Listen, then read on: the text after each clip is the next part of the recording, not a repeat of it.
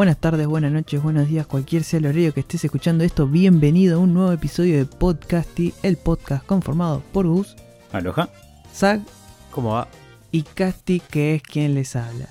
¿Cómo va, muchachos? ¿Cómo viven, no? Esta nueva rama del multiverso en la que Messi no es parte del Barcelona y se cambió de equipo por primera vez en su vida, ¿no? Que En su qué Es un momento. antes y un después. Como carrera profesional ya jugó en, en Rosario. No es la primera vez en su vida que se cambia de equipo. Pero que se cambia de esta manera, gordo, la concha de tu madre, boludo. Eh, no sé, boludo. ¿Querés hablar de algo que poder. hateo? Bueno, hablemos. Eh, qué hijo de Eh, puta, ¿por qué qué? idiota. Me chupa mucho un huevo, Messi. ¿Cómo, no, ¿Cómo te va a chupar un huevo Messi? Eso Chupa los dos huevos. Perdón, me no, confundí. ¿cómo los dos? Decía, Los viste, dos. me chupa los tres huevos, viste. Sí, voy a ir a pedirle a mi hermano que me preste un huevo si me lo chupa Messi también. Me gusta verlo jugar, pero me- no me cambia nada, nada de nada, nada. Onda, nada. Me chupa un huevo. Ya Nada, s- nada. Igual todo el mundo sabe que sos un gordo amargado. No pasa nada. Sí, por eso, boludo. ¿Qué esperas que te conteste si saben eso? Todos esperan ver tu reacción, viste. A ver, Sí, a ver sí. qué tan amargado va a estar hoy. Pero, Espero que quiera quemar sus pantalones. Igual me gusta mucho tiltear porque no- no- me chupa un huevo y tampoco me enoja. Pero me chupa un huevo y me gusta decirle a la gente que me chupa un huevo, pero decírselo enojado. Y el Pero- pelotudo, que le importa en serio, porque le importa en serio, aunque que no se le cambie mucho. nada, se, se van a enojar. Se van a enojar Hay gente que posta. se enoja. Sí, sí. Bueno, espero. Si te enojaste con esto, te mereces enojarte con esto, básicamente. Sí, sí, hay gente que le. Pero posta que no sé, le barriaste a la vieja, boludo, cuando le habla de Messi, una cosa totalmente fuera de contexto. No sé, se van como a la mierda. Conozco unos cuantos de eso, así que también te entiendo. Yo no los haría Sí, no- tiltear de esa manera porque a mí el fútbol sí me importa, pero. ¿Y qué? sí, ¿Por qué te tiltearías también por algo así vos? No, yo ni en pedo me tiltearía por algo así. Entonces, ¿qué te importa? No, no. Yo los tilteaba por Yo te dije que sos un Sí, gordo amargo, pero como del chiste. eso, ¿no? es, si, te, si te tilteás por algo así, si te molesta tanto y te afecta tanto, te mereces que te tilteen por algo así. Por pelotudo, sí. Sí, sí. Eh, eso está bueno porque es como que lo puedes llevar a, a todos los rubros, ¿no? Como- como- porque Sí, es sí, como sí. decirle, ¿qué mierda me importa, viste? Y hay gente posta que se reenoja como, "Eh, ¿cómo, no te va a importar? sí. y es tipo, no, amigo, yo No, hago me la mía. huevo, claro, boludo. Se cambió de equipo Messi y a mí posta no me cambian nada. Y la gente no Y no, entiende porque... eso. No, Uy, se quedó sin laburo Messi, la puta madre. qué Bueno, problema, ¿viste? vamos Claro. a seguir grabando. Onda, no nos cambian nada, ¿entendés? Claro, claro. Sí, sí. sí, sí, por eso. Vale. Pero qué bien. Y antes de arrancar con las noticias, queríamos pasar unos pequeños saludos, una devolución de gentileza, se podría decir, a nuestro amigo. ¿Vos estás diciendo que lo vas a hacer solo por compromiso? Lo hacía quedar re mal. Re mal, boludo. no, no, para nada. O sea, como nadie te da nada, Como- no, no, claro. Igual acá esto es medio así, ¿eh? tipo. Acá eh, nos queremos todos. Yo igual a, a- a Nachito le tengo cierto precio porque eh, me dio me nombró su podcast. música. Era lo único. Claro, porque me nombró a mí solo y a ustedes no. Ay, qué no mal. lo escucho. Ah, Dijo Casti una hora, ¿viste? Casti, No, casti, no, pero- casti. Casti. Alto podcast. A mí me hace re bien, ¿viste? Era re egocéntrico el chaval. sí. Me dormí anoche escuchando No eso. Qué hijo de Era-. Acabé dos veces me mantra dormí. para- ¿Sabes cómo dormí? Era un mantra para el flaco, ¿viste? Casti, Casti. Ah, Ahora ponemos un toque serio. Eh, está, está muerto. El gordo no de- puede, de- lo No, maté, ya está, boludo. boludo. sí, sí. Yo ya no sirvo. mientras el gordo se. se Me hace acordar, ¿viste al de los Simpsons? Ese que cosa, que manejaba el auto con su propio ego y satisfacción y andaba a los pedos del auto. Sí, No, que arranca y levanta viento. Sí, sí, sí. Bueno, así es mi compo, amigo. Así funciona. Qué hijo de... Mientras más ego, más RAM tengo. Eh, ¿Cómo es? Sí, mandarle un saludo a Nachito con su podcast que ya arrancó la segunda temporada de Indie Trip Podcast. Eh, Indie Trip, no- después lo vamos a dejar anotado. que es un podcast muy lindo porque es un proyecto que, que tiene él solo ahí, laburando. Eh, son capítulos súper cortitos, de 35 minutos, algunos menos, 20, y en el que él recomienda siempre, o casi siempre, tres banditas indies. Algunas son el indie, el rock pop más súper trolazo que a mí me encanta, súper liviano. Como también recomienda bandas de rock que están muy buenas. Y ahora no, ahora no me acuerdo, hay una que recomendó en la primera temporada que era como, eran de acá, eran pibitos de acá de Argentina. Y sonaban como ACDC y me voló la peluca porque era como, what? Dije yo. Y, y es como mierda, nadie está hablando de esto. Como mierda, no, no, no, no lo ves que nunca llegan a... Escenas también que bueno, está todo esto del COVID, ¿no? Pero como que es muy flashero.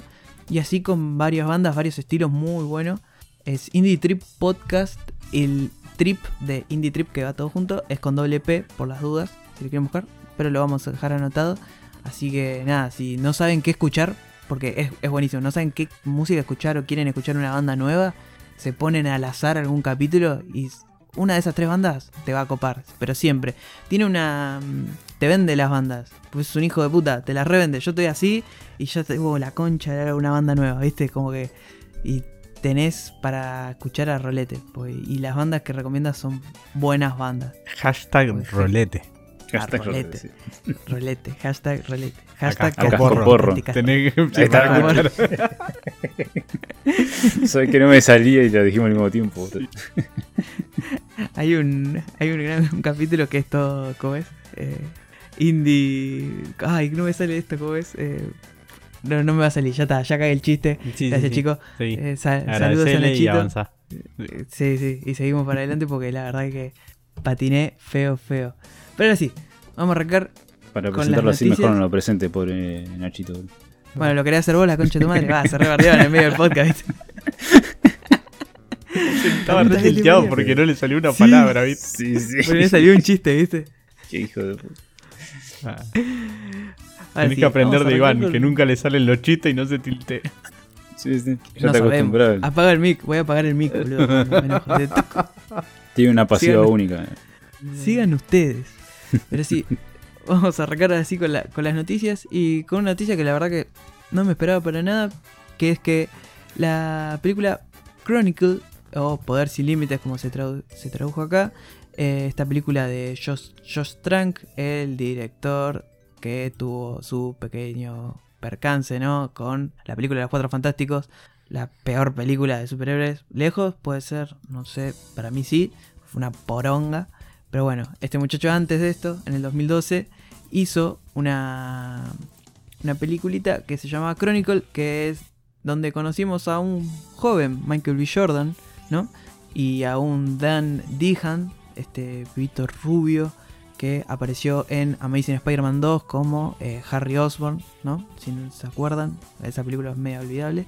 Pero bueno, esta película Chronicle me pareció una película hermosa, excelente película. Encima, Con- en, en el momento se dio un montón de cosas, lo de usar la cámara en movimiento como si fuera cámara en mano, hizo un montón de boludeces así. Y hubo un montón de películas ahí de este estilo de poderes y weas en ese momento. y, y adolescentes hormonados. Sí. claro. Pero esta fue como la que más eh, levantó. Y bueno, se va a venir un- una secuela, pero que va a estar protagonizada por mujeres, ¿no? Acá es donde yo levanto una bandera que es la bandera de la misoginia. No, mentira. La, una bandera media así de precaución. Porque El problema es como Fox vimos- es bastante es ba- bastante rancio Fox. Pero- Y yo creo que más que para hacer una buena historia, quieren porque se. O sea, es eh, historia de. va- Vamos a poner mujeres en el cine porque garpa ahora. ¿me ¿Entendés? Y cuando pasa eso, se Y recontra de paso nota. haces un remake, eh, no tenés que hacer una nueva IP, tenés como que es un montón de cosas nefastas. Sí. Exactamente. Porque de última este tipo de cosas podrían estar buenas. Porque Obvio. si la llegan a hacer con un approach de mujeres, pero que, que, que sea no hombres haciendo películas de mujeres, onda que, se, Hmm. que se tenga sentido y que tenga las dolencias o, o- o motivaciones que podrían acercarse más, estaría piola, porque nunca se vio mucho el approach desde ese lado y si se vio es medio raro porque nunca lo hacen bien. pero anda a saber. Fe no le tengo. No, yo tampoco. Aparte, lo que dijo, lo que se dice más o menos de lo que podría llegar a ser eh, el argumento ¿no? de la peli, es que ya va a estar situada 10 años antes, eh, 10 años antes, qué mogólico, 10 años después, o sea, va a ser época actual, ponele, o la van a setear seguramente 2000, 2000 y pico, 2019 ahí. Por eso yo también medio que mm, me pa que van a jugar más por el lado adolescente Netflix, creo yo. Eh, y no, ahí ya no me copo porque son, son bastante nefastos. Pero qué sé yo, capaz que en una de esas sale, sale re buena, ¿no? Sí, y nosotros no, no, es, no es habíamos... muy en una de esas que capaz que sale. Claro, es que capaz que puede ser muy mala, viste, todos pensamos que va a ser, va a ser mala o para qué mierda estamos, están haciendo esto y después sale, sale algo excelente. Y hablando de cosas que pensamos que iban a ser una verga y salieron cosas excelentes. Eh, papá, sí. eh, Cobra Kai anunció que va, sacó un tráiler que un teaser en realidad que es como una falsa publicidad del, de- del torneo que, que- al que están encarando en lo que terminó la, tercera temporada anunciando la cuarta temporada y, y nada no, no, no hay mucho más porque tampoco se necesita mucho más no para lo que se ve venir de Cobra Kai viene el torneo que va a cerrar calculo espero La- Espero, sí. sí, yo también. Sí, porque si Espero no se va a ir un ahí, poquito sí. a la verga. Pero, pero eso, mostraban un tráiler de los personajes, ahí un repaso nomás y, y el anuncio del torneo. Que está bueno también que lo anuncien así, porque no hacía falta un tráiler que me muestre escenas del, de la serie, me parece. Porque al ser tan cortito también metes un tráiler de, de- de dos minutos y te spoilaste medio capítulo. ¿no? Sí, a- aparte lo que tiene es que eh, algo muy bueno es que sigue con esta tónica ochentera, ¿no? De "Oh, este verano, porque encima la- hasta la voz, ¿no? Como del coso es Sí, This sí, sí. Summer. Y me copa Pero que- porque, porque es como, como los que presentan las peleas de, de boxeo o, o ese tipo de cosas. Banco, banco fuerte porque la verdad que, qué sé yo, ojalá que termine, ¿no? Tipo, como bueno, damos un cierre justamente ju- en este torneo que es tan importante para la saga de Karate Kid, termina todo hermoso y listo. Porque, Aparte ya no hay Porque- mucho más que contar. Y, y ya sería el segundo torneo, revancha, como en el otro, y como que basta. Es exactamente. que la, la 3 ya tuvo mucho trabajo con los dos protagonistas, ¿no? O sea, hicieron mucha introspección, un montón de cosas. Y como que ya están en el punto justo como para terminar, ¿viste? Después lo que le vas a seguir agregando es gilada y, y listo. Entonces, ya está. O sea, que es muy termina pro- acá. también puede ser que vaya para el lado de pasarle la posta a los pibes y, que sea todo más nefasto todavía. Sí, bueno, acá, de acá 5 o 6 años, ¿viste? Vuelven a robar, ¿viste? Con Cobra Kai 2. No, no, hacen una temporada No. 5 con los pibes nomás. Pero no sé, yo igual le tengo también. fe porque vienen no, pasándote no pasándose tanto de la raya. No, Sí, sí. no, Yo, tam- yo también le tengo fe. Eh, poner la tercera creo que era la que más se notaba de las dos, que se estaban reencaminando para la cuarta, tipo, estamos armando todo para la siguiente Pero porque ya estaban firmadas las tres temporadas. Por eso, por eso, por eso, por eso, a lo que voy yo es eso, ponele, pero no sé, qué sé yo. Banco todo No, lo que yo se creo- haga. Es un buen producto que Netflix supo rescatar, ¿no? Cuando pues, había cancelado. Y está bien, tipo, mientras que siga siendo el, espíritu, siga estando, nada más que bueno, le ponen un poquito más de plata en algunas cosas. Eh, ban- banco, banco todo. Mientras que después se van a ir a, si se llegan a ir a la mierda, bueno, chao, listo. vemos. Ay, no. Y sí, va, va a pasar. Va, no, no creo que pase, pero puede llegar a pasar, viste cómo es Netflix que te agarra algo y te lo hace mierda, ¿no? Saludos a Shumatsu no pero eso no. ¿Cómo- ¿Cómo está resentido con Shumatsu, por favor? Totalmente, boludo, estoy resentidísimo. Ese capítulo fue escucharlo. Me robó media sección escupiendo rabia por, por Shumatsu Viendo no sangre, boludo, todo bueno. imaginen- imagínenlo, ¿no? Lo que era ese escritorio. Sí, no. Un apocalipsis, boludo. Pero bueno, hablando de apocalipsis. Oh, qué bien, Cati. Eh. ¿Quién lo la parió? chiste sale re- La hizo re larga para poder dejarse el pie el culiado. Estaba buscando por dónde ir, diablijo. Le tiró con todas las frases que pudo. Pero Sí, sí, sí, sí. y no sé, y que no creo, y que se- va a ser un apocalipsis, ahí está, lo encontré. Ahí está. No, eh, lo, que, lo que estuve mal es que tuve que diciendo y, ¿viste? y podría haber enganchado con solamente Sí, sí, con sí, eso sí, y hubiese sí. quedado Estuviste mucho más muy, muy- Era más sencillo. Sí, sí, no, me costó, me costó, me costó. Pero bueno, porque, ¿qué pasó? Al fin salió el tráiler de esta serie que parecía que ya se iba a cancelar porque no sabíamos nada, porque había, había algunas fotos de producción que estaban haciendo en el set, pero después se volvió a enterrar y no, no pasaba nada. Salió el tráiler por fin de E The Last Man, esta serie que es adaptación del cómic de eh, Vértigo, escrita por eh, Brian K. Vaughan, que es un pequeño, ¿no? Un pequeño guionista, ¿no? Porque la verdad que es el chabón que laburó en X-Men, uno de los mejores ah, arcos de X-Men. También laburó en lo que es eh, Runaways. Él hizo Runaways, que después salió también la serie de Runaways en Hulu, que de Marvel. Eh, linda serie. El cómic es mil veces mejor. Trata de uno, los, Qué son unos hijos de unos supervillanos. siendo mejor, no lo puedo creer. Cos- No lo puedo creer, boludo. Y. Y también participó en, eh, en DC. También tuvo su carrerita ahí haciendo unos arcos de Green Lantern. Pero la verdad que el chabón es un. La verdad que es, es un distinguido. Y eh, para el que no sabe de qué trata. Va a tratar la serie. Es. eh, el- la Tierra pasa un evento postapocalíptico en la que se mueren todos los hombres. ¿No? Y quedan nada más las mujeres en el mundo. Salvo nuestro querido. eh, ¿Cómo se llamaba este muchacho? Ahora no me acuerdo el nombre. Bueno, Qué no bien, importa. Casti, no sabiéndote el nombre. ¿El patriarcado? Sí. no, claramente. Claramente eso es lo que se muere. sobrevivía al patriarcado nomás, ¿viste? Sí, sí. Era re triste, amigo. Era, perdón, no me acuerdo el nombre. Era, era Yorick Brown y eh, tiene como compañero, ¿no? De todas estas aventuras es un bonito capuchino que se llama Samu Fu. No, mentira, se llama Ampersand. Que es un nombrecito así de esos. Y la verdad Era que la historia. la- Sabu Mafu igual, por las dos. Claro. ¿No era un mono capuchino? Porque te van a caer los... entero. te Sí, sí, sí, los, los de Greenpeace. los fan de, del Sabu Mafu. Mafu y te van a Y cancelar. los, y los hermanos. Uno vienen en pares, ¿viste? Azul y verde, azul y verde vienen. Hijo de puta. Pero sí, no me peguen, gente. Bueno, Samu Fútbol. No, perdón. Lemur, bueno, Mono Capuchino. Em, qué sé yo. eh, el el cómic está, está muy bueno. Y siempre como es vértigo, eh, esa, esta línea, ¿no? Como de eh, siempre trae historias muy frescas.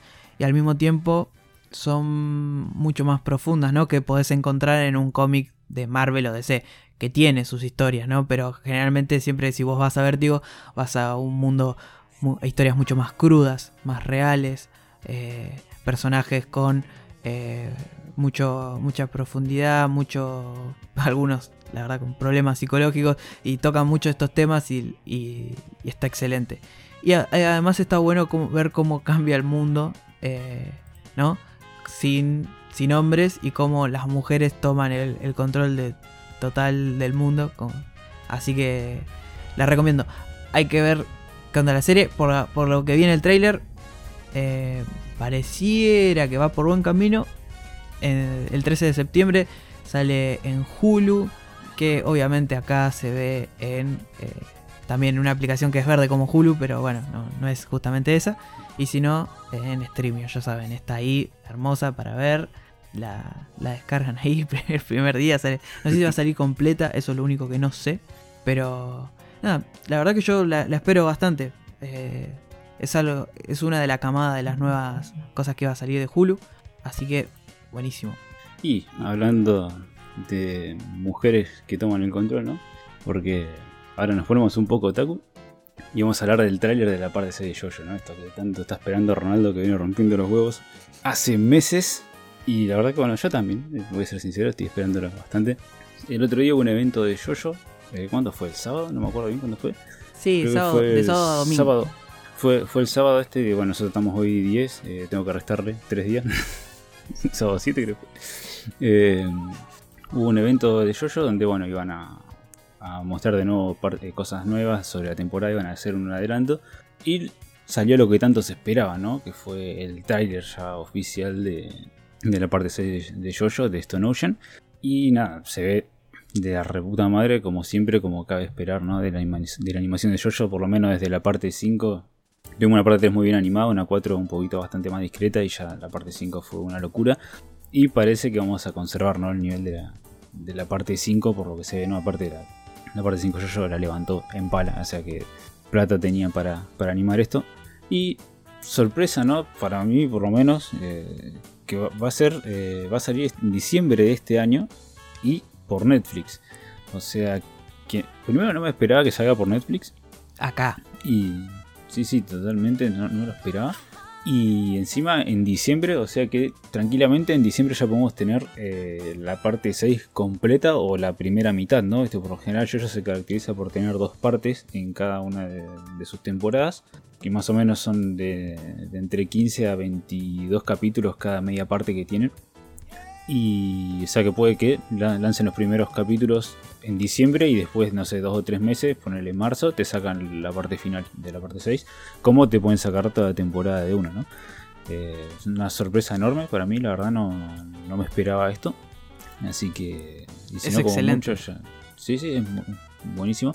Ahora la tiene Netflix y puede hacer la gran Shumatsu no Valkyrie con, No, por con favor, casting. no. Y te- no, no creo que esto pase. Eh, o sea, confío mucho en David Production, que es el estudio a cargo.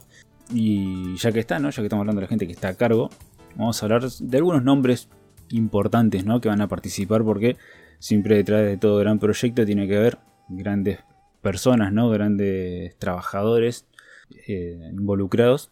Van a tener un poco de confianza y vamos a tener, eh, ¿cómo se llama? De director eh, a Tatsuki Yato, que es el director de la parte 4, o sea, para mí la mejor parte de todo yo sin duda. Eh, después, como se llama, Eh, diseño de personajes, al a Masanori Shino de No Guns Life. O sea, te- tenemos gente bastante importante ¿no? con lo que va pasando. Eh, también tenemos, como se llama, a alguien que no me lo esperaba y sin embargo está ahí. Y la verdad que esto es sello de garantía seguro que es Kazuhiro Yamada, que en el director de fotografía.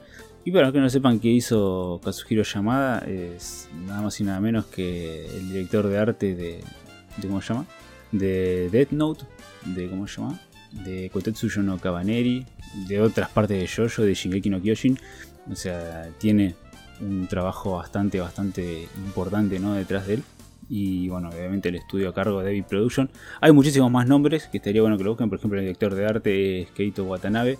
Estaría bueno que no me rompan los huevos, vayan a googlear. digo. Sí, sí. No, que hay, much- hay muchísimo nombre pesado, no estoy tratando de hablar lo más importante, pero hay bastante, bastante nombre como para que lo sigan, ¿no? Así que entren a My Anime List, lo buscan y, y ya está. ¿viste? Y me dejan son de romper las nombres. pelotas, la No me rompan de su huevos, madre. gente. Estas noticias de mierda de anime, a mí me gusta el fútbol, decía Gustavo.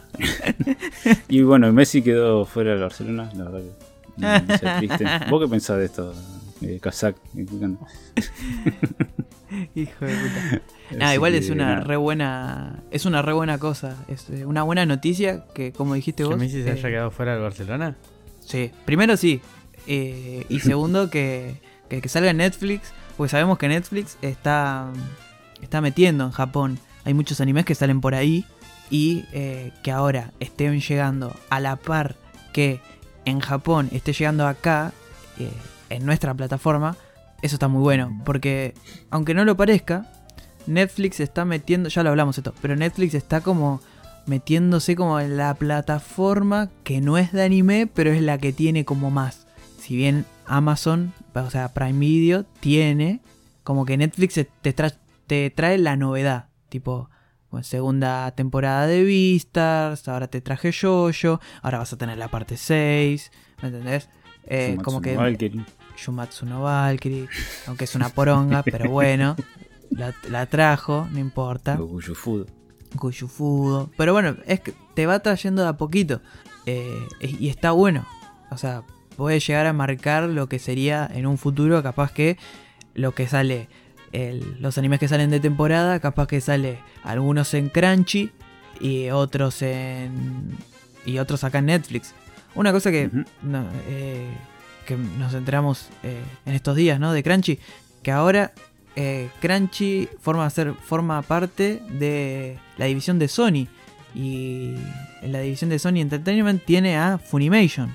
O sea que se van a fusionar en algún momento. Están dentro de la misma empresa ahora. A, andás a ver qué pasa acá, que acá en Argentina, o sea, en Latinoamérica en general, creo, salvo...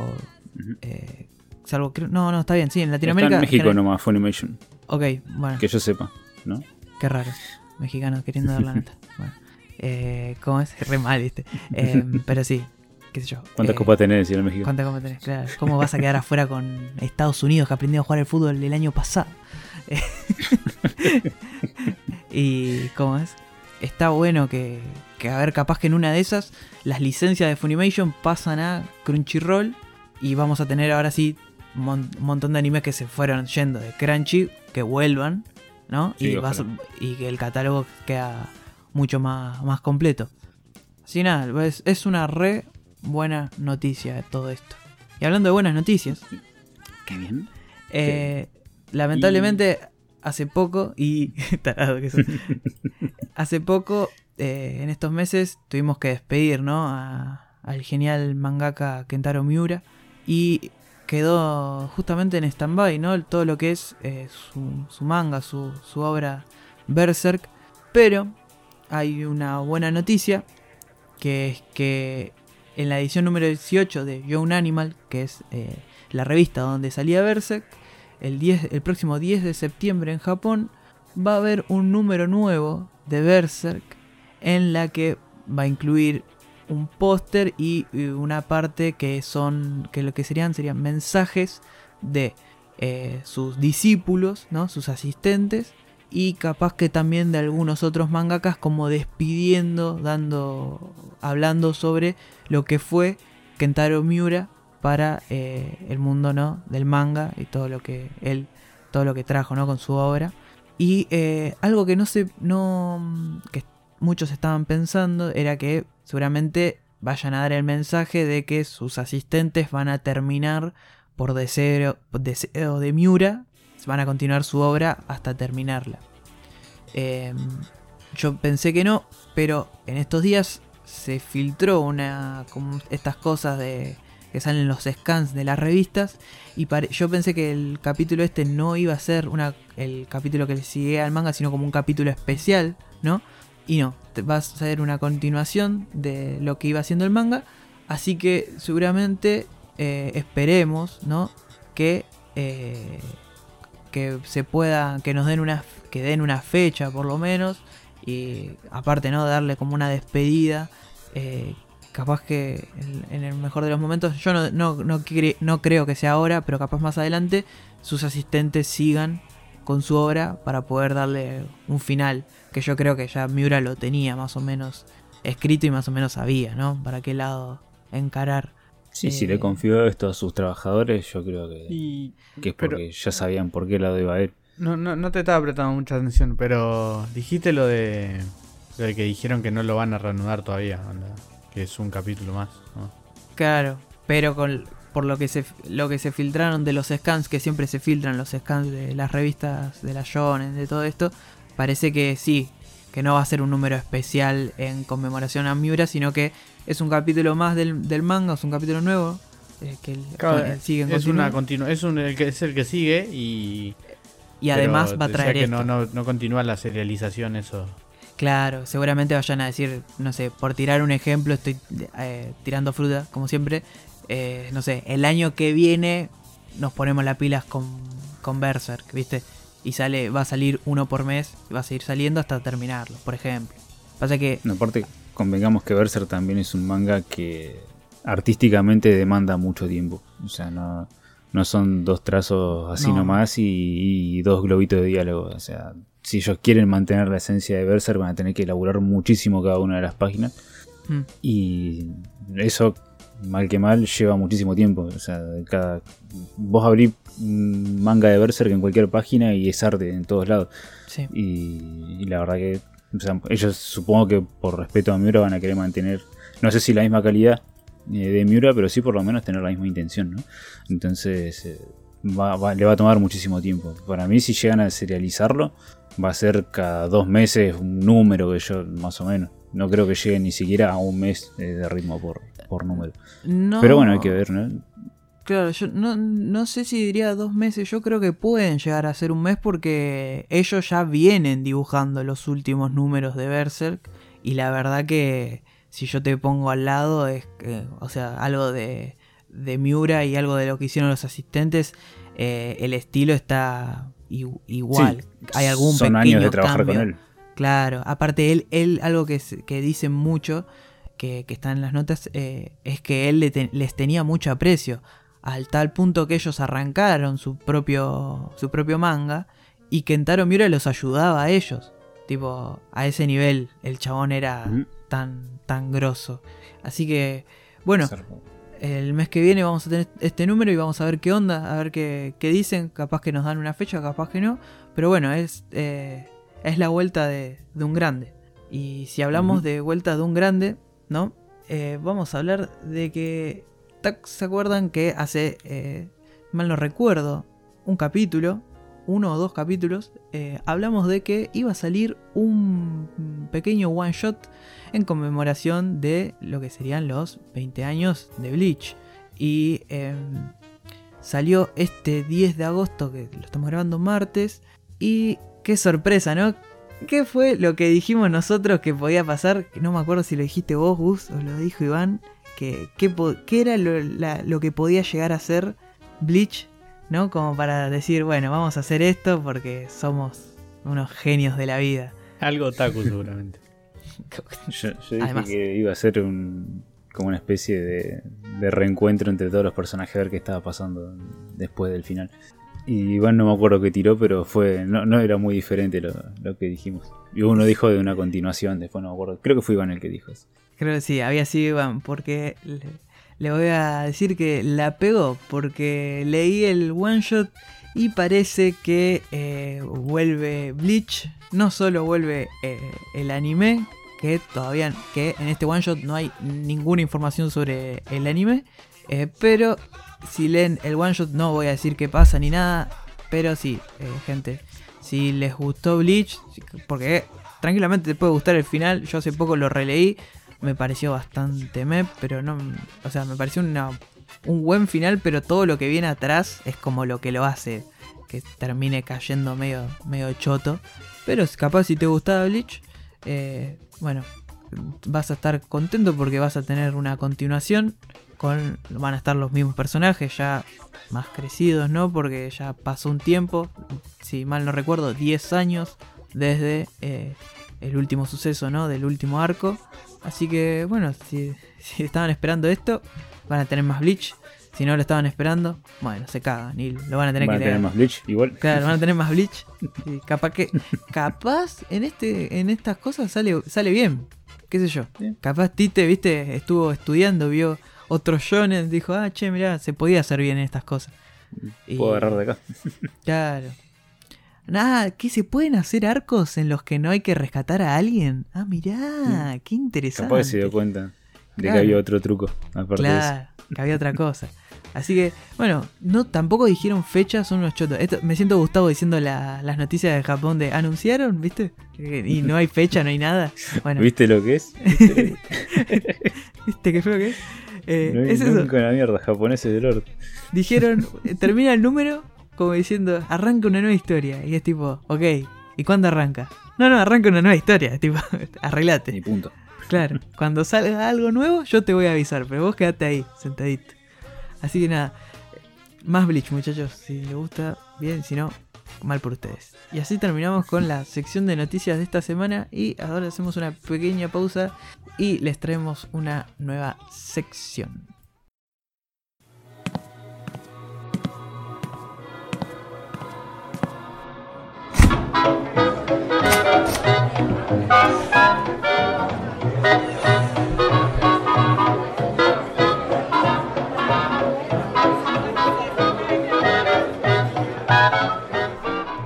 Y bueno, gente, sean bienvenidos a una nueva sección de podcasting, ¿no? Nosotros siempre tenemos tantas cosas para hacer y hace tan poco tiempo. eh, Hoy estamos por inaugurar una nueva sección que la verdad la veníamos pensando hace rato y bueno, hoy se da el día por suerte de que vamos a hablar sobre diferentes estudios, ¿no?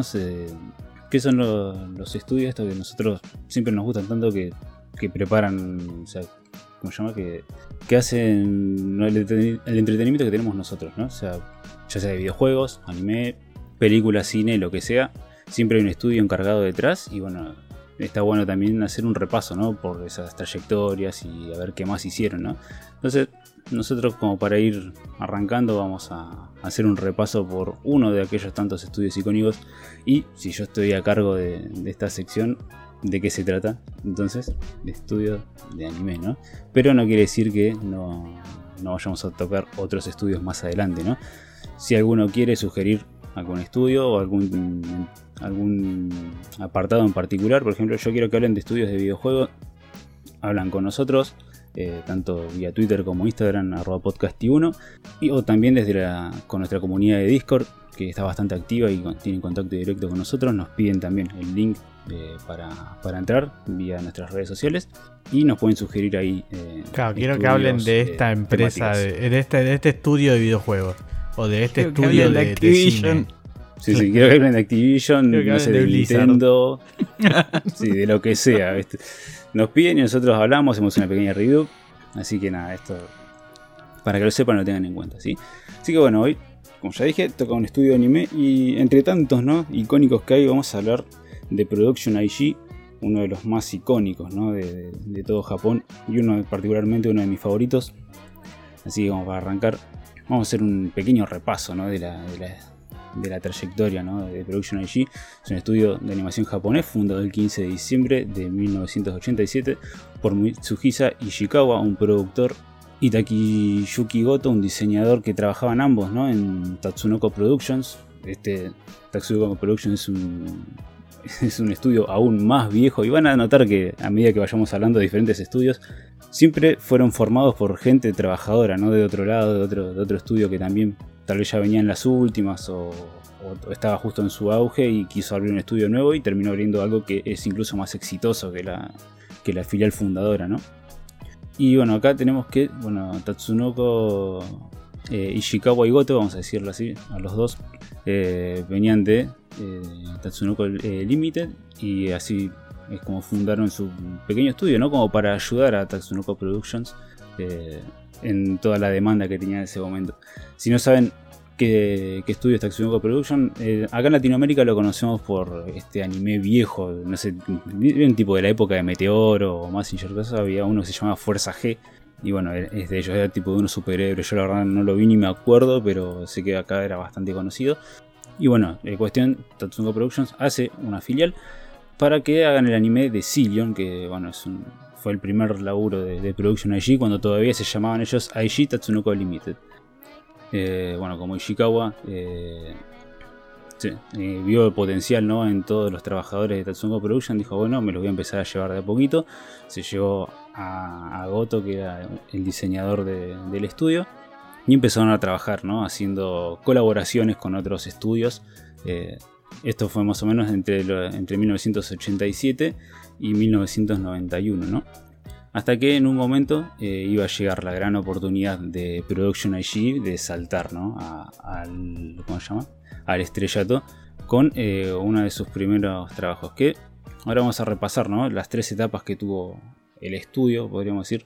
En los, eh, primeros pasos sería la primera etapa, donde Production IG tuvieron el encargo de hacer, bueno, Cillion. Fue un anime bastante bien recibido dentro de todo eh, pero que tiene, fue una coproducción con Shin A Animation, que era este estudio que viene haciendo Lupin, Doraemon y un montón de otras series que son viejas, ya que tienen como 2000 capítulos cada una. Y entonces eh, les iba a llegar eh, la oportunidad ¿no? de, producir uno de los animes mecha más grandes de los 80 y de los 90, que fue Pat Labor. ¿no? Es una película que salió justo cuando estaban todos los animes de mecha eh, dando vueltas. Eh, había salido más hace unos años atrás, Robotech y demás. Entonces viene Pat Labor, que más o menos vino a reinventar un poco la fórmula de los mechas. Y bueno, fue una película bastante bien eh, aceptada por, por el público. La rompió, entre comillas. Y bueno, entonces eh, ahí se, se, empezaban a llevar ¿no? Eh, eh, más, más demanda. Animaron a Ransenki, animaron un montón de otras obras más así de ese nivel. Pero que tiene lo que fue es que siempre era coproducción con tal, coproducción con lo otro, coproducción con este otro estudio.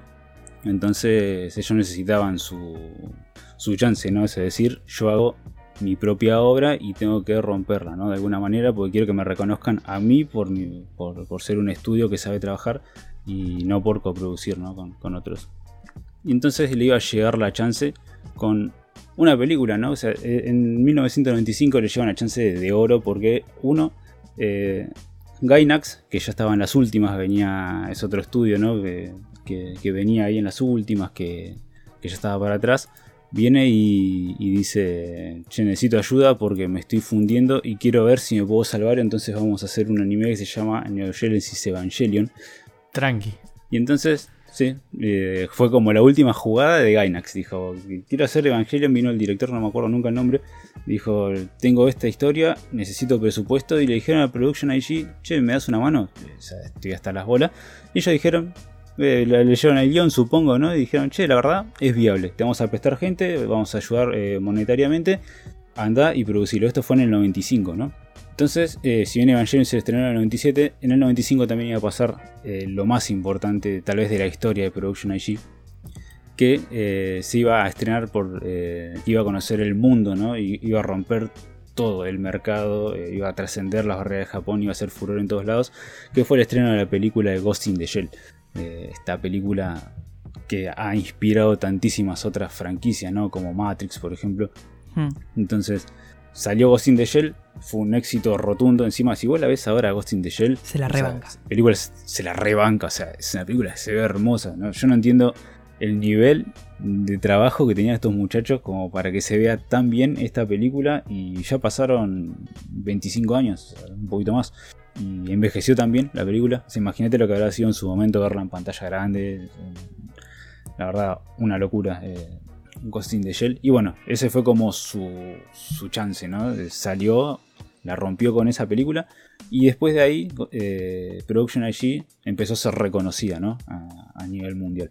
Entonces ahora llega la segunda etapa, ¿no? Que sería como la cúspide, la cumbre del éxito de Production IG que fue eh, después, bueno, del estreno de Ghost in the Shell, iba a dar la casualidad que en el 97, cuando se estrenó Evangelion, también fue furor. O sea, ellos si bien eh, el reconocimiento lo tiene Gainax por ser el estudio, que se salvó y que más laburo le puso, eh, ellos estuvieron detrás, ¿no? Y levantaron también una bocha de guita con, con, el éxito de Evangelion, que encima en una serie que le salió dos mangos, es como, no sé, como la primera película de Scary Movie que la hicieron con dos pesos y levantó más de 140 millones de dólares. Entonces, tuvieron esa suerte y ahí es donde, donde Production IG empezó a, a, ¿cómo se llama? a hacer lo que quiere, ¿no? Eh, incluso se dio el lujo de abrirse sus sucursales, así como ellos eran una filial de Tatsunoko Productions, ellos terminan su relación con este, con este, estudio y se declaran completamente independientes y al mismo tiempo abren eh, nuevos estudios como Apex que es uno de los que animó Love Hina, Pandora Hearts, To Love Rude, o sea, es un estudio bastante grosso. Y V-Train Animation, eh, si se acuerdan de chicos, eh, Medabots, este anime de los robotitos que tenían el chip en, Buenísimo. en la espalda pura infancia. La verdad es una banda que no lo veo. Se debe ver como el culo capaz, pero no lo voy a ver, que tranquilo. Muy buen recuerdo, pero lo quise ver y dije... Mm, mm". y que te pasan esas cosas cuando ves algo tan viejo, ¿no? Qué cosas. yo, por las dudas, no recomiendo a nadie que lo vea. Si se acuerdan de él, como dice, acordátelo. De quédense con eso. Quédense con eso. Eh, hicieron también Punto Hack, que es este uno de los primeros isekais, podríamos decir, ¿no? De gente atrapada en un videojuego. Después, bueno, vino Sao y vinieron todos esos otros, eh, como 15 años después, a, hacer lo mismo. Pero bueno, sepan que Punto Hack fue el, primero. Y también eh, Blade of Immortal, una película que si no me equivoco está en Amazon Prime para verla. Yo no la vi, la verdad, pero me han dicho que es muy buena película.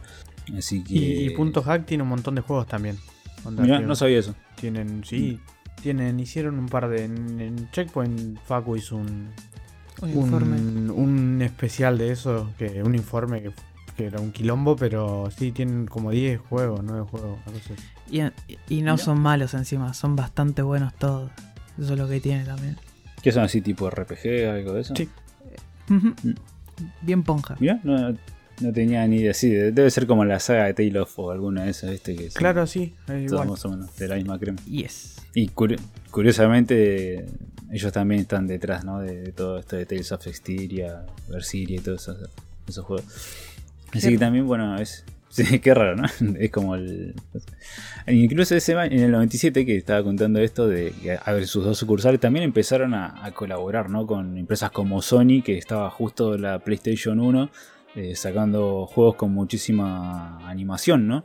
Eh, aprovechando la potencia que tenía la, la PSX y eh, colaboraron con escenas animadas o introducciones y, diseños de personajes para bueno toda la, saga de Tales que justo estábamos hablando de eso primero por The Tales of Destiny en el 97 y después bueno todos los años más adelante le sacan siempre alguna versión animada a Tales creo que los últimos de los últimos años lo hace Ufotable si no me equivoco no quiero mentir con el dato pero ¿En los me juegos? parece que, que es ese Eh, sí a los Sí, juegos porque los hace últimos la- son de móvil, de mobile. Mm. Por eso no los hacen eh, más. sí. Ahí está, ese era el dato que me falta. Y bueno, también la, la saga de Blast Blue. No sé si, si conocen este juego Fighter, que la verdad que se ve bastante lindo. De todas las eh, introducciones, escenas eh, animadas y todo eso. Una especie de Guilty Gear o de King of Fighter. eh, pero con otros personajes y otro rol, pero es más o menos lo mismo. Eh, bueno, todas las cosas las, de, de este videojuego las anima también Production IG. Y el que no es poca cosa, Persona 5. Vos, Casti, que, Sí. que lo tenés más presente. Juegón. hace también diseño de personajes, escenas animadas. No sé vos qué puedes decir de Persona 5. Eh, es- es muy loco lo que voy a decir, pero. No, en realidad no es muy loco. Pero Persona 5 es, es eso. Siempre, como que la vino, la rompió toda. eh, lamentablemente no lo pude jugar. Me tuve que nada más que ver los videos como pobre, ¿viste? Cuando, como cuando tenía la Play 2 y veía que estaban todos jugando juegos de Play 3 y miraba videos de Assassin's Creed todo triste. Bueno, estoy así ahora.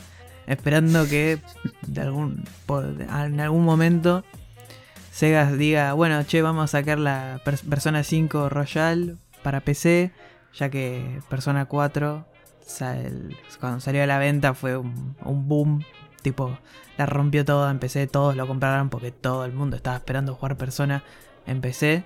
Y nada, eh, el anime Sí, creo que el, no el está 5, todos los bueno. que, que, que escuché que hablen del 5 eh, está buenísimo. Onda, no hay, no hay otra. No hay, no hay variables. Claro, es como. O no lo jugaste, o está buenísimo porque te, te enteraste del juego, viste, y lo viste un poco y es como. No, chabón, qué locura que es esto. No, yo, yo no lo jugué, me lo rebo a todos los personajes. El tema es que tenés ganas de arrancar por el 1, pero no sabes a dónde ir. No, no, no. eh, podés Mm. arrancar sin. O sea, querés agarrar el 4 y jugar el 4, jugás el 4. Y si querés, jugás, el 5 sin jugar los otros. Son. ¿Mm? es- eso es lo que eso. tiene de bueno. Porque viste cuando uno arranca una saga por la mitad o un número bastante elevado, como que decís, ah, después no voy a querer jugar a los viejos, este se arranca por ahí. Claro, Pero no, tranca, tranca. puede arrancar por el 4. Ah, bien. Bueno, ahí tienen un dato más. Así que, bueno, eh, ya Production IG había logrado, ¿no? Eh, eh, crecer de una manera exponencial. Incluso no, no solo eso, porque es una locura, ¿no? Que, que, por ejemplo, una película como Matrix, ¿no? Eh, las Wachowski se inspiraron casi 100% en Ghost in the Shell y en algunos otros proyectos para hacer Matrix. Y después, como se llama, Production IG hace, eh, ¿cómo se llama? Eh, homenajes visuales a tu obra, ¿no? Es medio como, como bastante loco. Eh, también, como se llama, incursionando en Hollywood, Production IG. eh, trabajó en las escenas animadas de Kill Bill, la película 1, la de Tarantino. Esas esas escenas, escenas tan icónicas que, te- Sí, que se veían como introducción, ¿no? En los primeros minutos de Kill Bill y en algunas otras partes también. La verdad que, que sea, es muy loco, ¿no? Como un estudio que hizo un anime, una película, eh, ya esté rodando por todos lados y es más, hicieron una filial que es Production IG LLS, que, o LSC, no me acuerdo bien cuál es la sigla, que, que trabaja, está directamente en Estados Unidos y trabaja allá con, estas personas. Entonces, como eh, abarcó muchísimo más, no solamente son estudios eh, japoneses. Eh, ¿Cómo se llama entonces? eh, lo que fue pasando a medida que iban eh, siguiendo los eh, pasando los años, Production IG iba siguiendo iba a seguir con esta política de coproducimos obras, o estamos siempre detrás de obras grosas. Y entonces, ¿qué pasa? Vos el hecho de saber que están detrás ya te da una garantía de confianza, ¿no? Viene este, este estudio más chico a trabajar con una coproducción de Production IG. Y vos ya vas sabiendo que va a tener bastante presupuesto, va a tener muchísimo talento, va, a haber buena animación y demás, ¿no? Entonces, por ejemplo, Prince of Tennis es una de esas obras. Eh, colaboró, por ejemplo, bueno, eh, con Xbeck para hacer eh, Shaman King o Tales of Eternia. no son nombres chicos ¿no? de, de los que estamos hablando.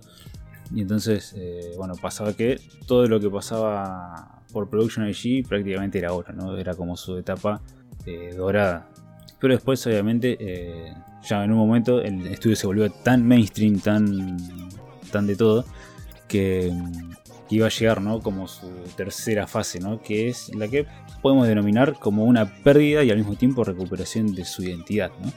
Esto pasaba en 2007, pues el estudio se iba a fusionar con una editorial eh, llamada McGarden, eh, que era la dueña de la Gekan Comic Garden.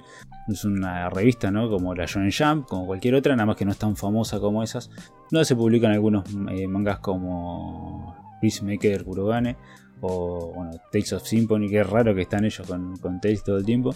O si no, Mahou Tsukai no Yomi, es una, obra súper recomendada. Esta de la, de la chica que que es la novia del, mago este que tiene cabeza de cabra. La verdad que es una obra increíble para que la lean. Sí. Entonces, eh, eh, tal, esa afiliación lo que iba a llevar es que Production IG se transforme en, en IG Port.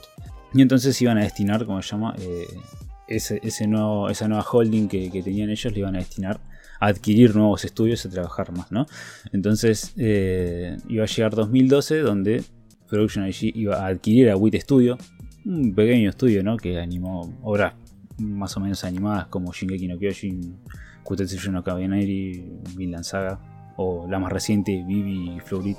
Y también iba a, ¿cómo se llama? a contratar a Signal MD en el año 2015 eh, como para desarrollar ¿no? Eh, mayor tecnología eh, digital en, el anime. Y este, como se llama, Signal MD es uno de los estudios que animó a Tom de Beginning o también la más reciente y que no está para nada mal animada, Mars Red. Así que no es poca cosa. Entonces iba a pasar que Production IG iba a tener, ¿cómo llama? demasiadas cosas por hacer. Ya en un momento como que no daba abasto. Y empezaba a sacar animes que son bastante mainstream, ¿no? Por ejemplo, Higashi no En fue tal vez uno de los últimos animes firma Production IG. O sea, y me refiero a esto a su esencia, ¿no? Un policial eh, serio, con muchísimas temáticas fuertes para tocar. Eh, en el 2009 salió este anime. Eh, y después, bueno, iban a venir una tanda de animes que la verdad que cosa. Que iban a ser medio como... ¿Cómo decirlo? Como que iban a estar en, boca de todos, pero que no iban a ser de la mayor calidad, ¿no? Tenemos en 2011, sale Guilty Crown, y sale en 2012 Mirai Nikki y Another. Entonces o sea, sí, están bien, todo el mundo los conoce, pero. Y por ejemplo, Mira y Nikki estuvo en todos lados, estuvo eh, siempre, viste, como, uh, qué buen anime, que todo el otro, la verdad para mí es una bosta, encima termina como el culo. y Another, otro más, otro de suspenso, que. ¿Cómo se llama? Que sí, que, ah, que es de terror, que yo al final también termina como el orto. ¿Lo, tradujiste ahí en el momento por algo? ¿Another otro más? ¿O... ¿Eh? No, no, quedó bien. es another, Porque me vas a traducir ese, el más fácil, boludo. Traducime los otros que son todos re difíciles de Rotaku. no, igual no, lo dije, te lo pero Ya sé, boludo, te estoy jodiendo. y bueno, y después el favorito del gordo, ¿no? Que es Kuroko no Basket. Lo amo. Que si bien es, un, es un Spokon, eh, convengamos que no salió en la época dorada del Spokon y fue como el único que la estaba remando solo, ¿no? O sea, no te salía ni un Spokon por año. Y el único que estaba ahí, que más o menos se veía por temporada, era Kuroko no Basket. Y el que más o menos la, timoneaba, ¿no? Sí. Y estaba bastante, bastante bien animado. Sí, Yo, yo quería hacer una salvedad. pero está muy bien animado. Yo quería hacer una salvedad sobre Kuroko. Estuve viendo unos capítulos y la verdad que es lo que decís vos, Es el momento, como que no estuvo bien en el momento. Yo creo que capaz si hubiese salido en estos años de Haikyuu, de La todos estos sí. deportes, la rompía. Sí. Porque la verdad que sí, yo era de los que no me gustaba mucho y eh, lo volví a ver tranquilo, sin, viste, con mentalidad, la, con la cabeza vacía, como siempre, Ah, pero como viéndolo tranquilo. Y la verdad que se, se disfruta. Es un buen eh, shonen deportivo y por más que sí, hay algunos que van a decir, tienen poderes. No, no son poderes, son No, Pasa que son más fan- es más fantástico lo- los efectos que usa. Porque si le sacas los efectos, es cualquier. Son cosas que de hacen deporte. jugadores. Claro. Sí sí, además, sí, sí. Capaz que porque da un pase muy fuerte y tranquilamente es el no look pass de Facu Campazo. Pero nada más que lo hace más fantástico como son en estos shonen. Y, los pases con una mano y un montón de Shinobi también en comparaciones, pero porque son Obvio. así. Obvio. Y otra cosa que quería que, que me pareció, que mientras vamos viendo la historia, que es muy loco como siempre Production IG estuvo en lo que son eh, productos, ¿no? Anime, sea anime, película, como que son, tienen un nicho, ¿no? Y en estos, el, este momento es lo que, lo que hablamos ahora que es como la caída, ¿no? Como la decaída, la pérdida de identidad. Eh, estos animes de Mirai Nikki, Another, eh, Kuroko, son animes que... eh, no, Kuroko los separo porque está bueno, pero poner Mirai Nikki y Another son animes que estos son, son ultra de nicho que todos te van a decir, sí, co- los conozco, pero nunca va a estar en recomendados, ponele. ¿Me entendés? Y algunos Exactamente. y eso es lo que tiene que me parece muy loco de cómo, pero poner Ghost in the Shell, si querés sí, es de nicho, porque no todo el mundo conoce Ghost in the Shell, deberían, sí, y, pero mirá lo que influyó Ghost in the Shell a todo esto, ¿no? Evangelion, Bueno, pero, bien, Mirai Nikki, por ejemplo, tiene lo de que no te lo van a recomendar porque la gente que le gusta el anime no le gusta. Pero mucha Mm. gente que no miraba anime lo- le gustó porque lo, lo vio. Yo conocía en ese. Cuando salió Mirai Nikki, en mi escuela había gente que nunca había visto anime que estaba viendo Mirai Nikki. Onda, ¿Por qué? Porque tenía un par de cosas distintas en ese momento. Pero era como que todavía no se entendía ese tipo de, de cosas. o sea, no había tanta data. Ahora tenés Claro. con qué compararlo y decís una verga, ¿entendés? Exacto, sí, sí. Pero igualmente todo Sí, lo que- que... nombró hasta ahora, re pegado, boludo. Y yo no tenía ni idea de, quién, de quiénes eran los tipos estos. Sí, sí. Ujú. No hay cosa poner Mirai Nikki. eh, fue así como el primer anime de muchos, ¿viste? Nosotros habíamos hablado una vez de esto y, y es como, sí, de- debutaron una, una banda de, de gente con el anime, con este anime. Y, y es re loco porque sí, o sea, te vas, vas conociendo así diferentes eh, animes y, ah, mira, tal estudio o tal director o tal persona estuvo detrás de esto y, no- y resulta que había estado en varios lugares. Tam- También el, el tema eh, es que ahora cuando ves un anime y cuando ahora muchos que estamos más grandes de la gente que está creciendo con el anime, podría decirse, vamos teniendo menos tiempo y hay que elegir mejor y está bueno estar informado por quién lo hace, porque también decidís si, si verlo o no. Claro, porque aparte es como cuando nosotros eh, estamos, mire, lo pasamos al tema de películas. Vos sabés que si vas a ver una película de Universal, mm, que vas a ver una película de, que va a Marvel Disney, ok, yo ya sé que de este lado me van a mostrar esto. Warner y DC, mm, bueno, ya sé qué puede llegar a pasar. Y lo mismo pasa acá. Sabés que Production IG, Sí, sí, sí. Ves que está esto. 24 y sabes más o menos Exacto. por dónde va. Sabes que sí, sí está Bloomhouse también. Totalmente. Ah, depen- depende. Sí, sí, más o menos ya sabes qué esperar como mínimo. Después, bueno, puede estar peor o mejor, pero Claro. sabes más o menos por dónde va a ir. Exacto. Sí, es como para hacer un, ¿cómo se llama? un juicio previo, ¿viste? Agarrar y decir, bueno, por dónde puede llegar a venir, como para hacer un preanálisis. Después, bueno, después viene y te puede salir cualquier cosa, te puede salir una obra increíble como una verdadera porón. Entonces, nosotros que somos siempre, ¿no? De- por lo menos acá en este podcast somos así de tener siempre el- eh, en cuenta cuando hablamos de tal cosa y tal estudio y tal director y somos bastante rompe con eso, ¿no? Que nos fijamos mucho en esas cosas, pero está bueno, o sea, una vez que te acostumbras, eh, está bueno tener esa, esa información. Sí, Así está bueno. que, bueno. Ma- ma- Es mejor que me parece una un mejor parámetro que el actor. Sí. O el de- a- a- a- por eso lo decía más que nada. ¿Se entendió? Sí, sí. Porque acá Sí, puede- sí, te puede- totalmente. puedes tener un. Ha pasado y sigue pasando que hay.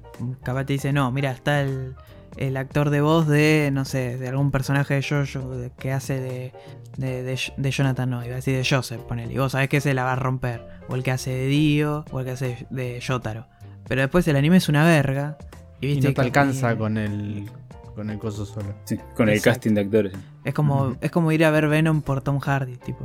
Sí, bueno, a ver. Uy, qué poronga, viste. Bueno, pero está Tom Hardy haciendo lo que puede. Ah, pero es la poronga de Tom Hardy.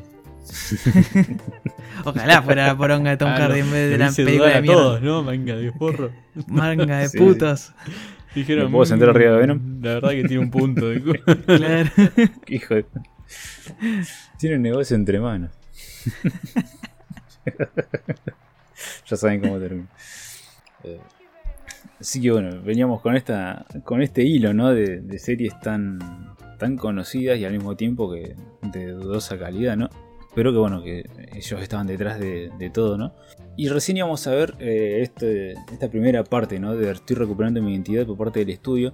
Fue a finales de 2012 y principios de 2013 cuando se estrenaba y conocía el mundo por primera vez Psycho Pass, ¿no? Este, que desde Ghost in the Shell que no hacían algo así de, de esta temática, ¿no? Que un anime que te obligue eh, a replantearte muchas cosas. Sí, eh, si bien, como se llama, estaba Higashi no Eden, que es un policial muy bueno, eh, no se compara al nivel que logra Psycho Pass en, todo, ¿no? En todo lo que es desde el villano, desde la temática, desde personajes, desde animación, desde un montón de cosas.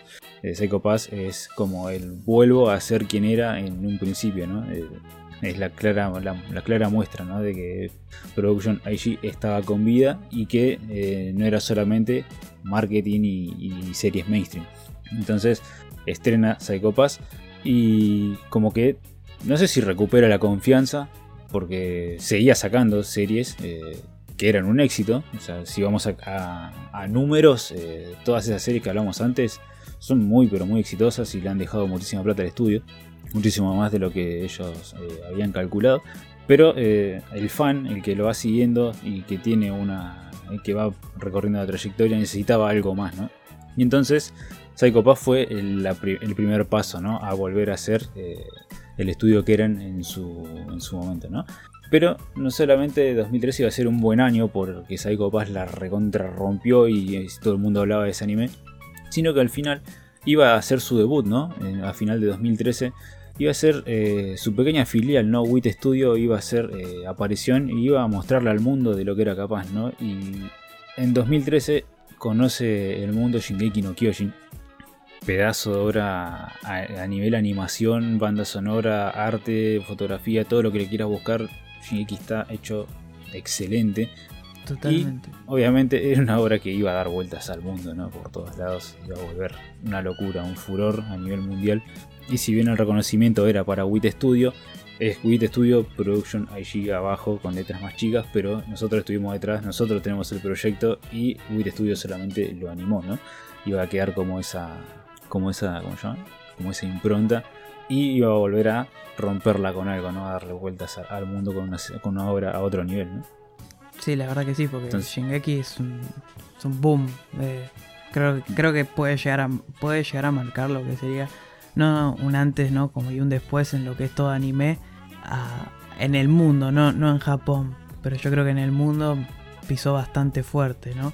Eh, es que, no sé, es como de esas obras que vos sabés que mm, no sé, se la podés recomendar a alguien que, que le va a gustar porque lo- como que lo engancha. Y tiene. Y es una cosa que podemos agradecer, onda. Que, que hayan agarrado una obra tan buena y la hayan adaptado tan bien para Hmm. poder decirle, miren, esto es lo que, lo que me ceba del anime. ¿Entendés? Total. Y, y- y es mucho más fácil así. Yo, yo siempre le cuento la vez que mi viejo me vino a decir algo y, y puse pausa lo que estaba viendo y era que estaba hace 10 minutos mirando Shingeki sin audio porque le interesó el la- eh, las conversaciones, boludo. Onda, Ah. y me dijo, no, ¿por qué poner pausa? Y después se acordó que me estaba hablando.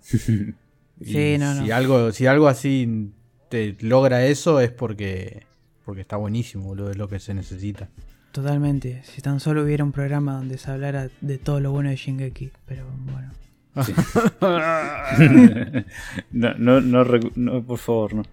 Ay, Ya había, ya había superado ¿Pero eso. se sabe me esto? había desestresado. No, no. No, la gente no, lo sabe. La puta que me parió. ¿Qué- ¿Quieren, quieren esclarecerlo No, no, no ahora? saben No, no, no, no, el no, no Quiero sabe nada. No, no, no se. ¿Se queda ahí? sí, sí, yo me acabo de tiltear de nuevo, por eso estoy tomando aire. Está en, un, en una caja fuerte eh, en el río en el río de la Plata con el con el especial de joysticks. Sí.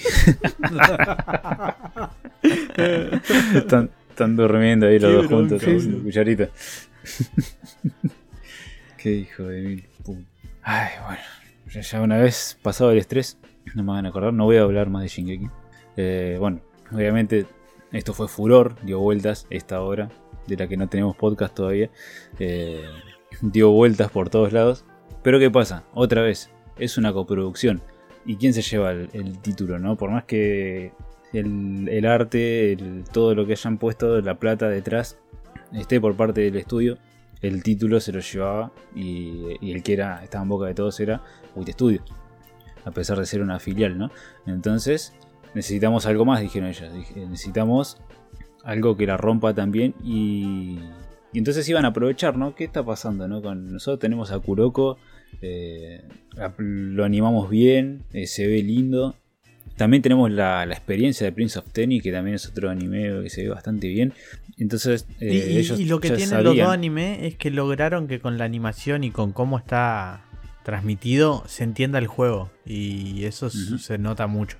Que entendieron cómo se hacía eso. Totalmente, o sea, aprendieron un montón eh, a trabajar bien la fórmula del Spokon, ¿no? Entonces lo iban a llevar ahora a un nuevo nivel.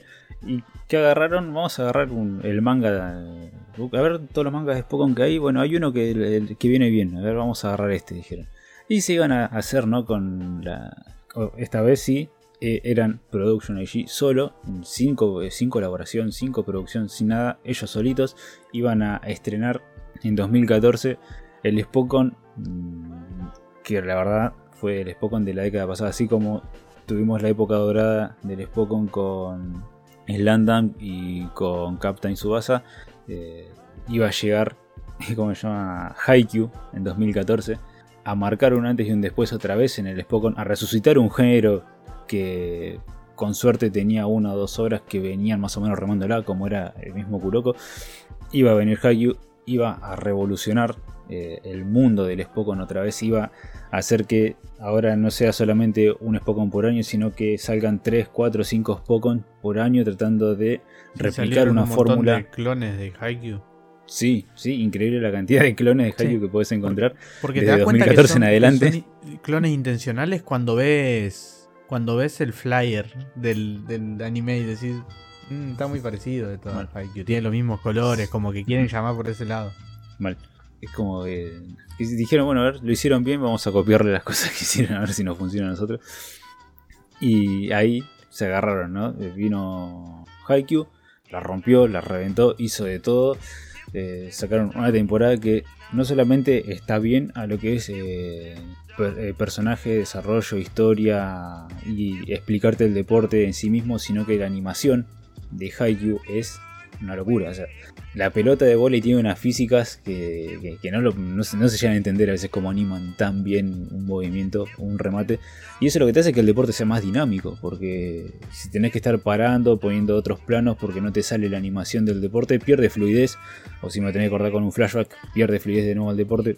Y lo, Y y lo que tiene, lo que tiene muy, muy meritorio es que tienen no, no tienen poderes agregados como para poder tapar esas cosas. Al, ser, al sentirse tan real, se hace que sea más, mm, más fluido todavía. Sí, sí. Y eso iba a marcar un, un antes y un después porque todo el mundo dijo, ah, esto es lo que funciona ahora, ¿no? O sea, nada de, de canchas de 500.000 metros que, terminan cuando termina el capítulo, ni, ni cómo se llama, ni, ni- otras cosas que también se repetían, ¿no? A lo largo del Spokon, que son muchas.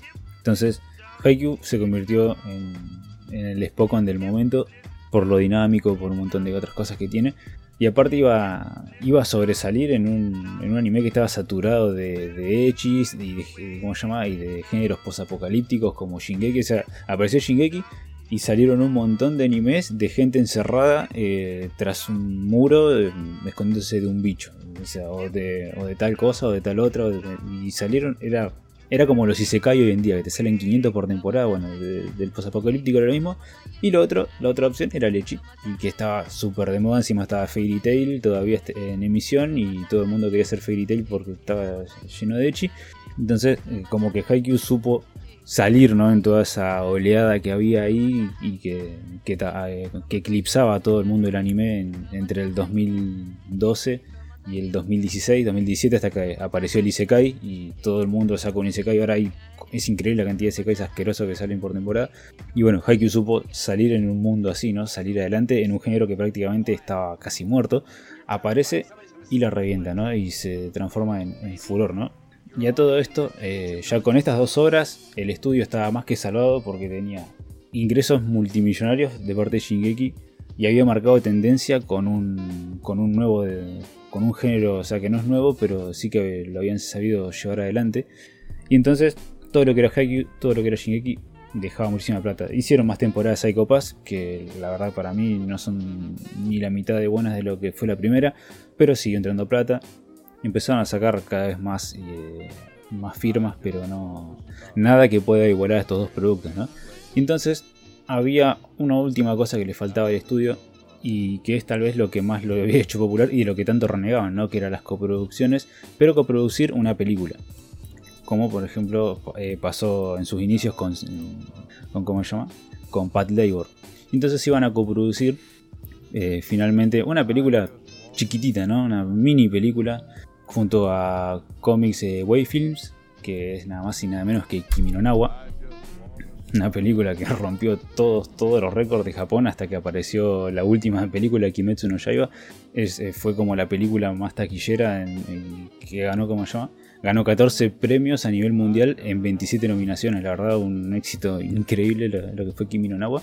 Y otra vez, si bien, como se llama, en la película te aparece eh, Comics Way Films, eh, como el estudio que está a cargo, ellos habían estado detrás también ayudando desde lo monetario y desde prestando, prestando gente y un montón de otras cosas. Entonces iba a llegar eh, el final ¿no? de la década y ya teníamos, como se llama, eh, todo esto de que las eh, filiales de, de, Production IG se habían empezado como a dividir, ¿no? Wit Studio, por ejemplo, ya no animaba más Shingeki, entonces se empezó a hacer sus propias obras sin coproducirlas con nadie, por ejemplo, Brave Pretender o Signal MD, que fue este estudio creado nomás para desarrollar tecnología 3D para los animes, dijo, no, yo también quiero hacer mis trabajos y me voy y hago Mars Red, por ejemplo, este año. Entonces, eh, como que él, bueno, el estudio ya tiene sus hijos y cada uno trabaja por su cuenta, ahora volvemos ¿no? a, trabajar entre comillas solo, ¿no? Entonces, eh, estos últimos años se han dedicado a hacer las películas de Fate Grand Order, que son un éxito también, o la más reciente que, tenemos, que es Shukoku no Moriarty, esta serie de, de, Moriarty que salió en. ¿Cómo se?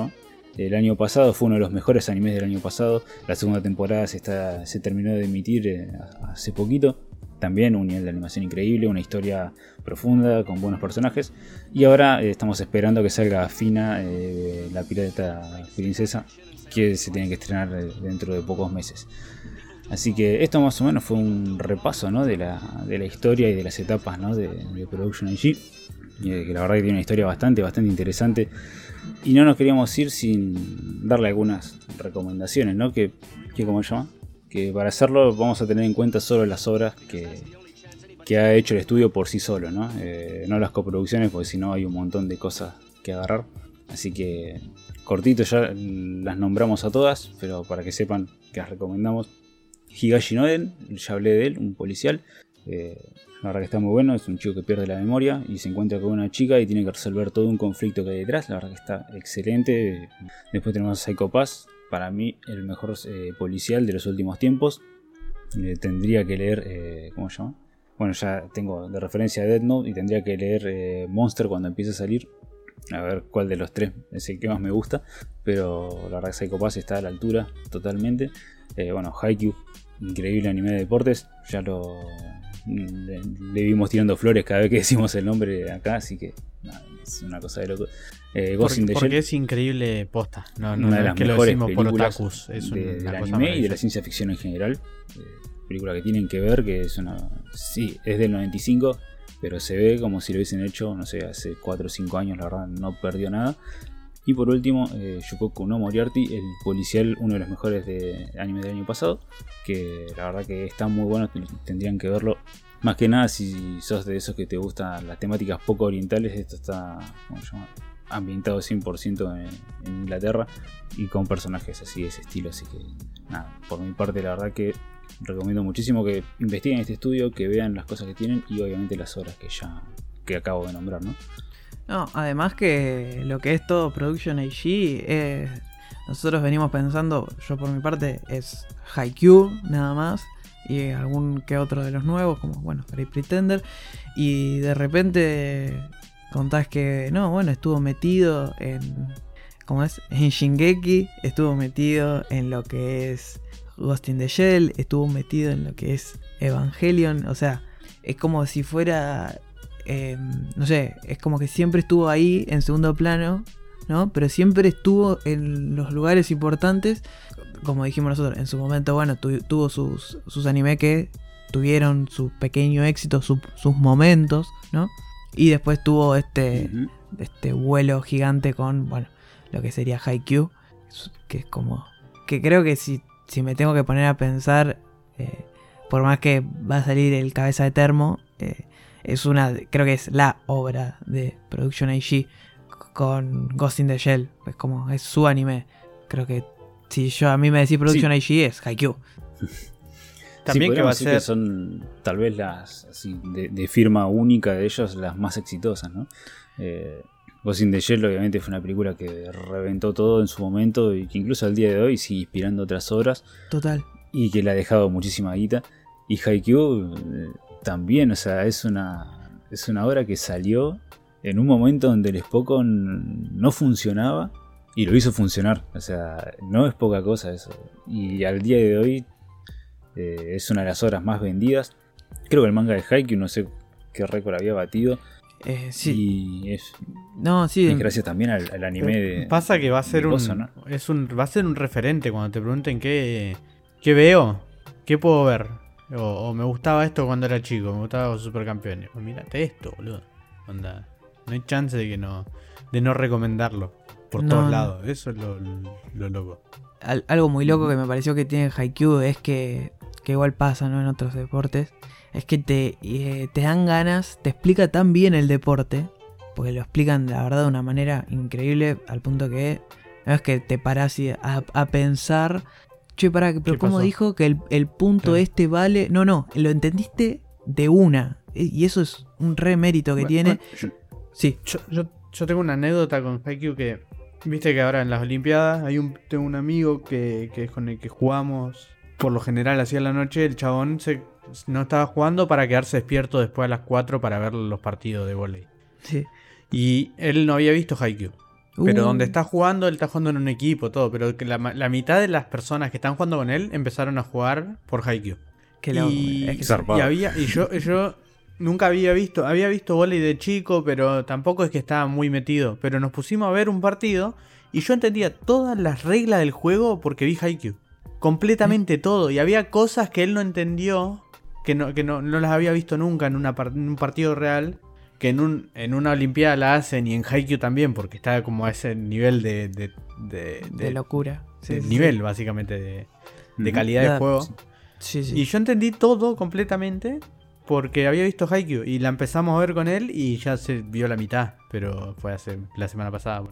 No, es excelente, es una gran obra. Aparte, bueno, es lo que decís vos la cantidad de gente y más que nada justamente ahora con los Juegos Olímpicos que pasó y todo lo que cómo revolucionó no eh, volei era vos ponías volei y Juegos Olímpicos y hay un montón de gente viendo a Japón porque estaba este este enfermo de Nishida que eh, es un loco que pega unos saltos verticales increíbles y, remata eh, que encima los propios jugadores de, ¿no? de Japón justamente son fan de, de Haikyuu.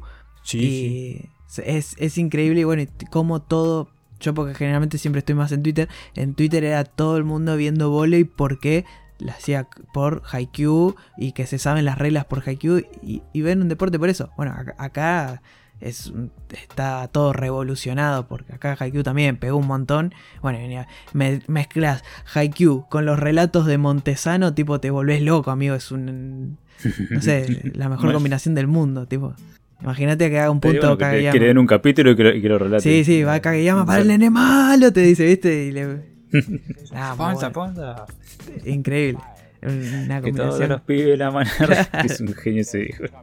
¿Entendés? Era como que se combinaron las dos cosas juntas en este momento y dio que sea el, el ¿cómo es? Que el volei sea un de- creo que es uno de los deportes más vistos que dentro de los Juegos Olímpicos. Y esto lo logró un anime, o sea, a ese nivel de bien hecho está.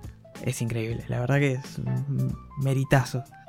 Es que si uno no lo ve, o sea, no hasta uno no se da cuenta de estas cosas hasta que la- hasta que las ve, ¿no? O sea, vos estás diciendo estoy mirando un Spokon, ¿no? ¿Viste? O sea, son dos pibes queriendo jugar bien al vóley, pero es tanto, ¿no? Lo que llega, lo que lo- o sea, el sentido de pertenencia que genera con la gente cuando está bien hecho, que, que pasan estas cosas. O sea, era escuchar, por ejemplo, los- el opening de Haikyuu en- cuando Japón jugaba en, cosas, en los Juegos Olímpicos. O Sí. sea, a ese nivel llega, llega, cosa, llega el- el- un Spokon bien hecho como, como Haikyuu.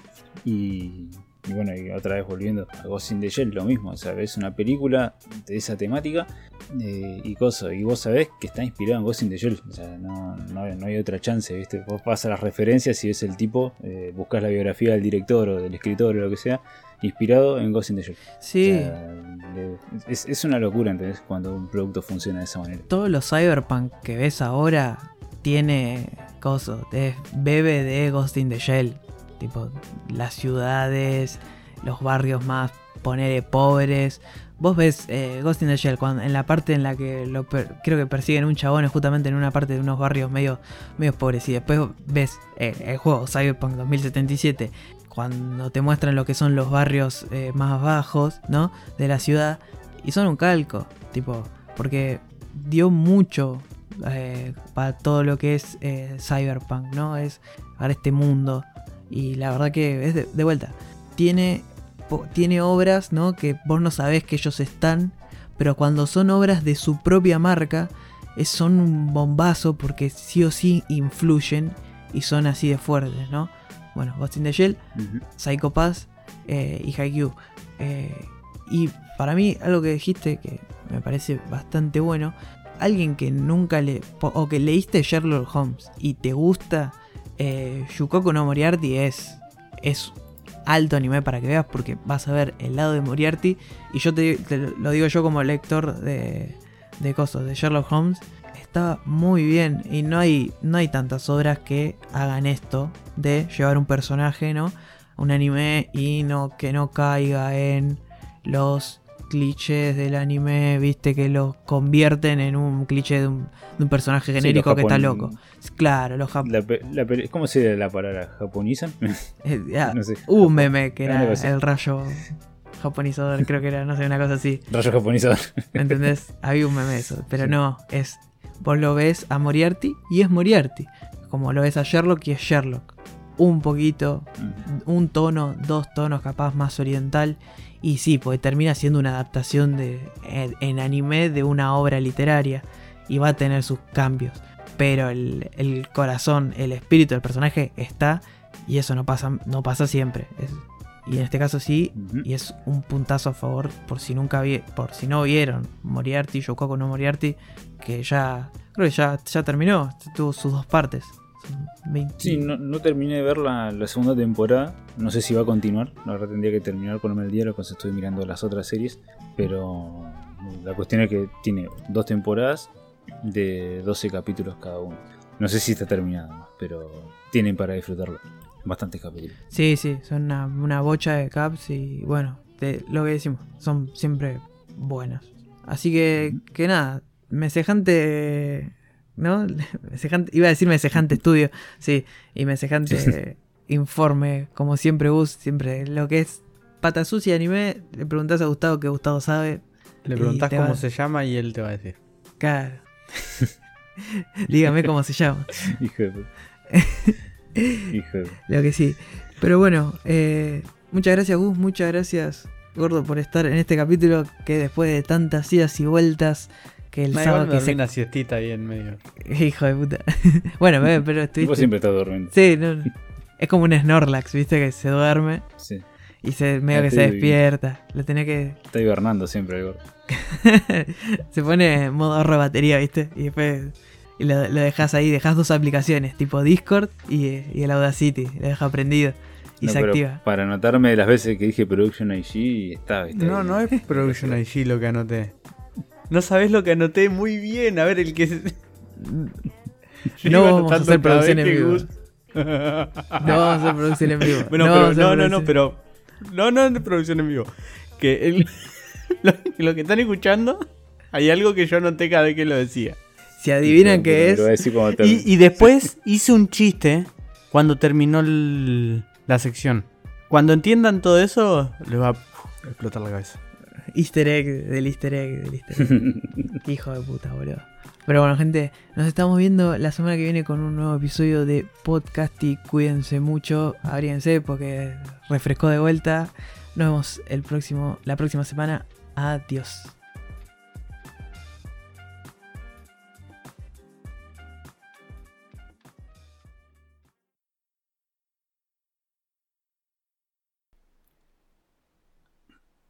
Chicos, antes de arrancar, ¿a alguien se le ocurrió algún buen nombre para esto?